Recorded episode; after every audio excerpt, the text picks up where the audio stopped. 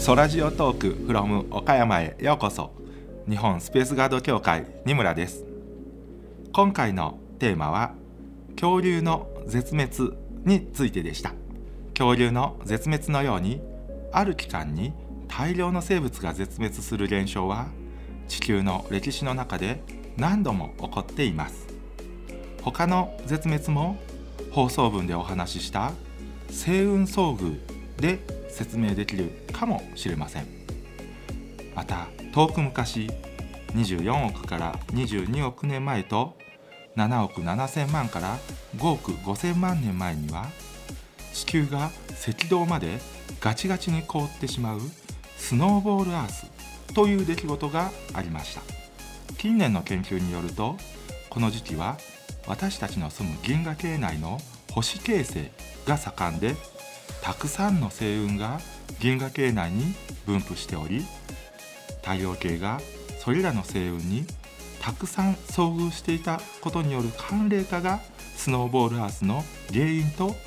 えられています。そして最後のスノーボールアース終了から4億8800万年前までは先ほどの盛んな星形成の状態から現在の銀河系になるまでの期間でこの時も高頻度の星雲遭遇があり何度か大量絶滅を繰り返します。大量絶滅はその後の進化を加速させることが知られておりこの時期の大量絶滅が後のカンブリア大爆発と呼ばれる生物種の爆発的な進化につながります。つまり宇宙で起きたことが地球の生物の進化に影響を与えているということになります。とここまで星雲遭遇についてお話をしてきましたがとはいえ隕石衝突も大変な自然災害であることは間違いありません2013年にロシアのチェラビンスクの隕石落下を記憶している人もいらっしゃるかもしれません。この隕石落下で多くの負傷者が出ました。隕石は地球に落ちてくる石ですがその元は宇宙にある小惑星です。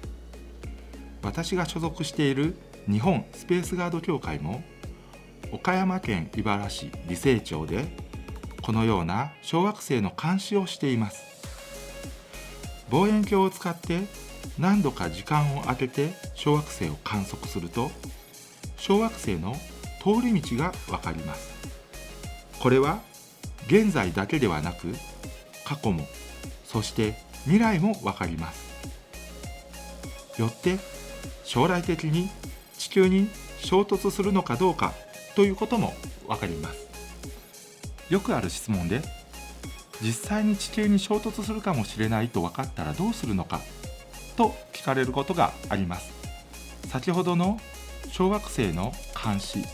や衝突回避の手段など天体の衝突から人類を守る活動をプラネタリーディフェンスと言います。小惑星の通り道さえ分かればかなり前から地球に衝突するかどうかが分かります。そのかなり前から小惑星を少し押して通り道をずらしてあげることでどんどん最初通るはずだった道から外れて地球への衝突を回避することができます。サッカーやバスケットボールでゴールに入りそうなシュートに対してシュートが放たれてすぐにちょっと指先を当ててゴールから外してやるような感じです。では実際にどうやって小惑星をちょっとだけ押すのかということですが